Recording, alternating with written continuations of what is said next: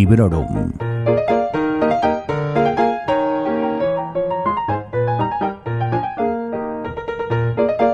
Hola, soy Vanessa y esto es Librorum, el podcast en el que os hablo de mis lecturas recientes, siempre sin spoilers y tanto si las he disfrutado como si no demasiado. Muchas gracias por seguir ahí y quiero también dar la bienvenida a todos los que han llegado recientemente, que parece ser que sois un montón. Gracias también por todos los mensajes que habéis enviado con motivo del episodio número 100. Y también os querría comentar algo sobre el feedback abrumador, totalmente abrumador, que han tenido unos pequeños vídeos que he ido colgando en el espacio de Instagram de Librorum Podcast. Bueno, en primer lugar, decir que, que eso, que ha sido abrumador y todo lo que me habéis dicho ha sido bueno. Que eso, pues, en los tiempos que corren y cuando hablamos de redes sociales, sorprende, ¿no? Para responder a la pregunta que más me habéis hecho, eh, no. Librorum no va a dar el salto a YouTube al menos de momento. Estos mini clips son, son solo eso, son unos mini clips que me han apetecido grabar y publicar y nada más que eso. No sé si van a tener mucho más recorrido, pero en principio yo me siento muy cómoda en este formato de solo audio y mi intención es quedarme aquí en el formato podcast salvo, salvo en esos momentos en los que apetezca hacer, hacer algo diferente, hacer una excepción. Y de nuevo, pues eso, que millones de gracias, de verdad.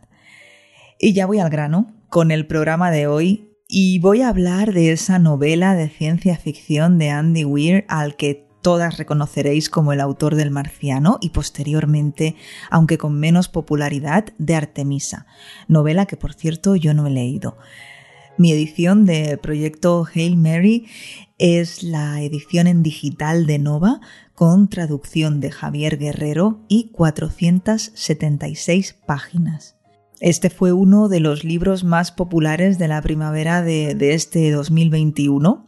Si frecuentáis cuentas de Bookstagram o veis canales de Booktube, seguro que lo tuvisteis muy presente durante toda esa época. En mi caso lo leí entre el 5 y el 15 de septiembre y aunque me hubiese gustado hacerlo antes, os adelanto que me alegro de no haberme dado tanta prisa y de llegar a él con menos hype del que tenía en un principio. Ya voy dando pistas. ¿Ha sido proyecto Hail Mary acaso una decepción? Mm, ¿Somos demasiado exigentes con el autor tras el pelotazo del marciano? ¿Solo un porcentaje de lectores con una formación determinada puede disfrutar de según qué pasajes de este libro? Ahora os voy a contar mis impresiones.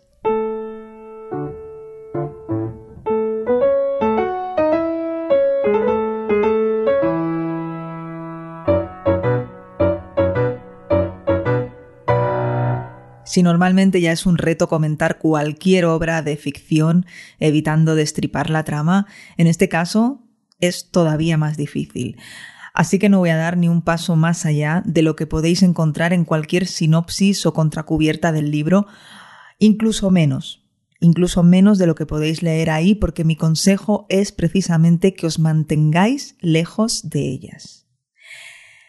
Bueno, quizá voy a dar un nombre, un nombre propio, no voy a decir quién es, a quién corresponde ese nombre, para que los que hayan leído el libro sepan a quién me refiero y así pues les hago un guiño y les hará gracia.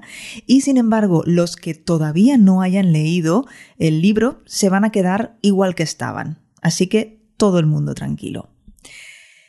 La historia da comienzo con un hombre que se despierta en un entorno que le es ajeno. No sabe cómo ha llegado ahí, no sabe dónde está, no sabe cuándo está, pero es que tampoco sabe quién es. No recuerda su nombre y no sabe absolutamente nada de él mismo. Por angustiosa que esta situación os parezca, y lo es, Andy Weir vuelve a tirar de su sentido del humor ya archiconocido para quitarle hierro al asunto y presentarnos a un personaje simpaticote, un punto irónico y también con un toque punk. A medida que él que el personaje va recordando quién es, nosotras vamos conociéndole mejor. Se llama Rayland Grace, es el único superviviente de una misión cuyo objetivo es salvar la Tierra. Solo eso, solo eso. El pobre Rayland Grace acaba de caer en la cuenta de que en su mano está la salvación de un planeta y la no extinción de varias especies, entre ellas la humana, claro. Si habéis leído El Marciano, eh, Rayland es tremendamente, insultantemente parecido a Mark Watney.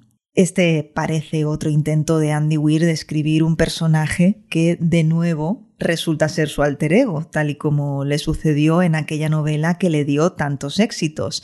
Y digo yo que para qué cambiar una fórmula si, si ya te ha salido bien en el pasado, ¿no?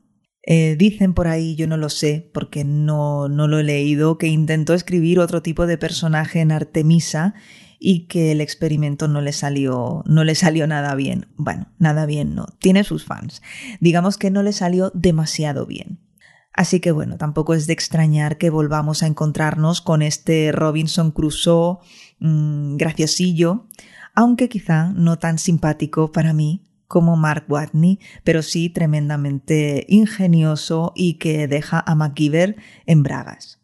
También es un protagonista que tiene muchas dudas, que se sabe poco preparado para la misión y que tiene mucho miedo, que se enfrenta a una situación que no la hubiese querido para nada, no sé si, si aquí podríamos hablar de eso tan manido del viaje del héroe, pero lo que sí que es cierto es que estamos ante un personaje para nada plano, sino, sino más bien todo lo contrario.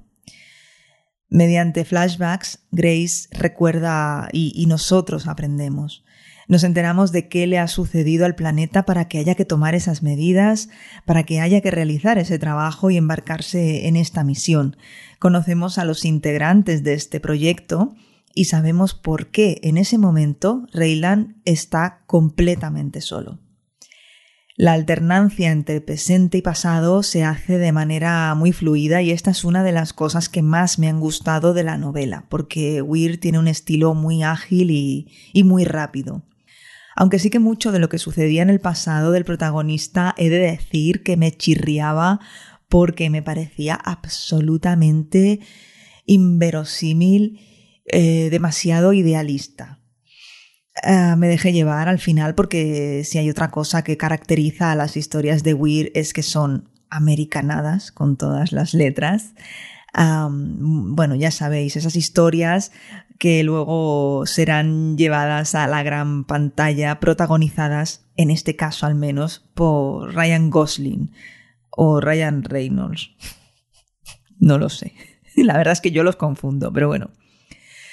A lo que voy es que vosotras creéis de verdad que ante la amenaza de la extinción del planeta, las naciones de la Tierra se unirían bajo un mando único y remarían todas en la misma dirección? A lo mejor para una peli de Hollywood esto quedaría súper guay, pero me temo que en el mundo real eso no pasa.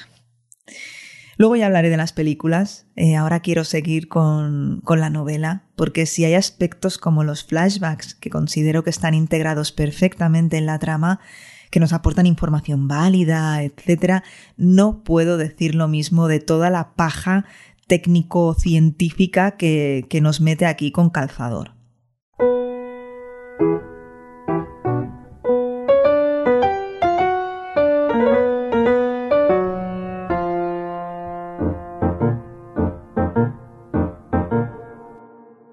A esto me refería antes con que no dudo que un porcentaje de lectores con determinada formación y conocimientos habrán disfrutado como enanos del mazacote de datos técnicos y, de las explicaciones científicas y le mando un saludo a Sara. Pero los profanos en la materia, como una servidora, no veníamos a leer un ensayo con descripciones interminables del funcionamiento de cualquier aparato, proceso o estructura molecular, yo qué sé. He leído por ahí que es un libro muy didáctico. Mm, mira, prefiero cambiar didáctico por aburrido, aunque sea eh, solo en este aspecto en concreto. Lo bueno que tiene es que podéis leer estos fragmentos en diagonal y no pasa nada. Por seguir con las comparaciones con el marciano, sí que he de decir que entonces no me resultó tan cargante. Eh, las explicaciones me parecieron más precisas. En el caso de Proyecto Hail Mary, creo que una cosa es explicar lo que necesitamos saber para seguir adelante con la aventura y otra muy diferente es alargarse y recrearse en los detalles de la manera en que lo hace. Y esta es la gran pega que para mí tiene la novela. Que solo es una pega, quizás sí, pero es que se repite tanto a lo largo y a lo ancho de todo el libro que es una pena porque roba ritmo a la narración. La turra es importante yo os aviso. Y si seguís la cuenta del Librorum en Instagram o me seguís a mí en, en Twitter, esto ya lo sabíais porque hice varios comentarios al respecto. Bueno, dejando a un lado la rabia que da que Rayland sepa absolutamente de todo, pese a cuánto se nos repite que no está preparado para la misión y que el autor quiera demostrarnos cuánto ha aprendido cuánto ha aprendido el autor, ¿eh? no Rayland, y qué buenos consultores ha podido pagarse, la novela está muy bien. Bueno, está bien, yo qué sé. en lo positivo hay varias cosas, por supuesto.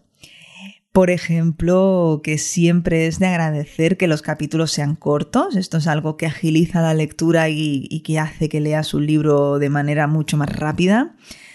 Y además los momentos de tensión están muy bien llevados y el hecho de que se em, alineen con humor es de agradecer.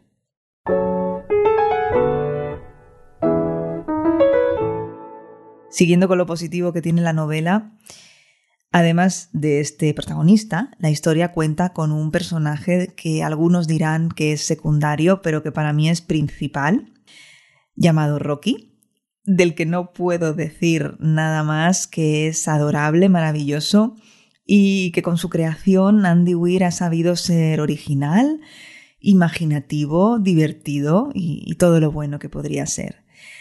De nuevo, quizá, hay mucha carga de inverosimilitud en todo lo que envuelve a la aparición de este personaje. O, quién sabe, ¿no? A lo mejor no. Pero bueno, tampoco importa, porque es tan divertido que aligera mucho la situación y es un alivio y un fichaje estrella para la novela.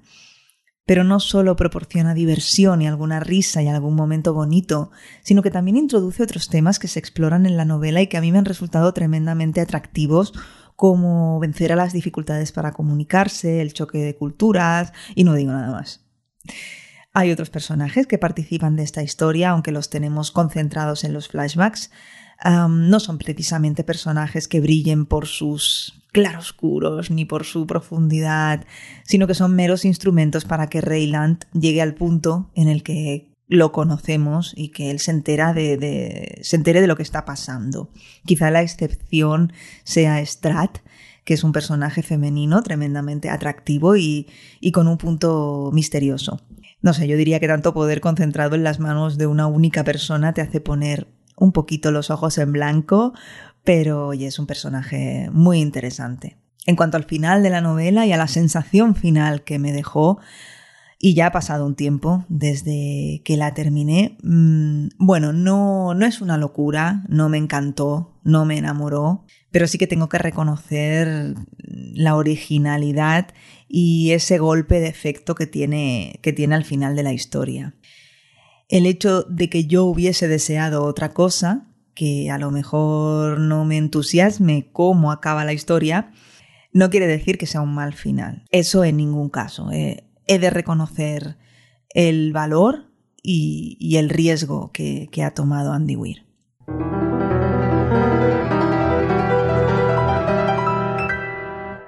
Como curiosidad, os quiero contar que he descubierto que el título de la novela, eso de Hail Mary, está inspirado en un pase de fútbol americano, que es algo así como una jugada a la desesperada que se hace durante los últimos minutos o segundos del partido. Dado que nos encontramos ante una misión desesperada e incluso suicida, la elección del título me ha parecido bastante guay. Tenemos a la vista una adaptación cinematográfica de proyecto Hail Mary, que no dudo que será un bombazo, igual que lo fue El Marciano, y que de momento cuenta con el actor Ryan Gosling, espero que sea Ryan Gosling, como absoluto protagonista. Y entonces será el momento de sacar comparaciones, de decir si nos ha gustado, si es mejor o peor que el marciano, si es mejor o peor que el libro, etcétera, etcétera. Personalmente recuerdo con muchísimo cariño la lectura del marciano y recuerdo también que la película me gustó un montón. No tengo queja ni de una versión ni de la otra de la historia. Además, con la novela me pasó eso que pasa cuando lees un libro durante unas vacaciones, y es que irremediablemente los recuerdos van de la mano, y para mí el marciano de Andy Weir quiere decir Nueva York. Antes de despedirme de este episodio, quiero reconocer que no me ha quedado una mm, recomendación recomendación, ¿no? Sino algo tirando a tibio y y bueno, eso es precisamente lo que a mí me ha transmitido esta novela, tibieza. No voy a decir que no la disfrutase, porque sí que, bueno, estuvo bien, pero, pero el tanto por ciento de, la, de lectura que me aburrió mueve la balanza. Así que solo os puedo decir que espero que mis argumentos os hayan servido para haceros vuestra recomendación a medida y sobre todo os aconsejo que no leáis ninguna sinopsis porque a veces no se tiene demasiado cuidado con los spoilers. A ver, yo puedo meter la pata, puedo a lo mejor dar alguna pista involuntaria, pero creo que en ningún momento destripo nada de la trama que os pueda fastidiar la lectura del libro ni ninguna de las sorpresas que, que nos tiene preparadas. Espero que hayáis disfrutado de este episodio del podcast y espero que si tenéis algo que comentar al respecto lo hagáis siempre desde el buen rollo y a través de los canales habituales. Para quien no lo sepa, Librorum Podcast está en Instagram como Librorum Podcast, todo junto. También podéis comentar y dejar estrellitas en Apple Podcast. Podéis comentar y dar me gusta en ebooks. Y siempre os queda la opción de pasar por sons.red y allí encontraréis enlaces a todas las formas de contacto y también un espacio para dejar allí vuestros comentarios. Y eso es todo. Muchas gracias por escuchar Librorum y por todo el feedback recibido y por recibir, o eso espero. Hasta pronto y felices lecturas.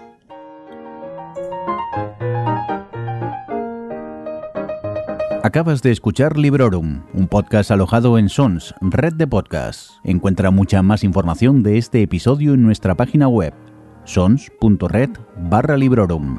Y descubre muchos más podcasts en sons.red.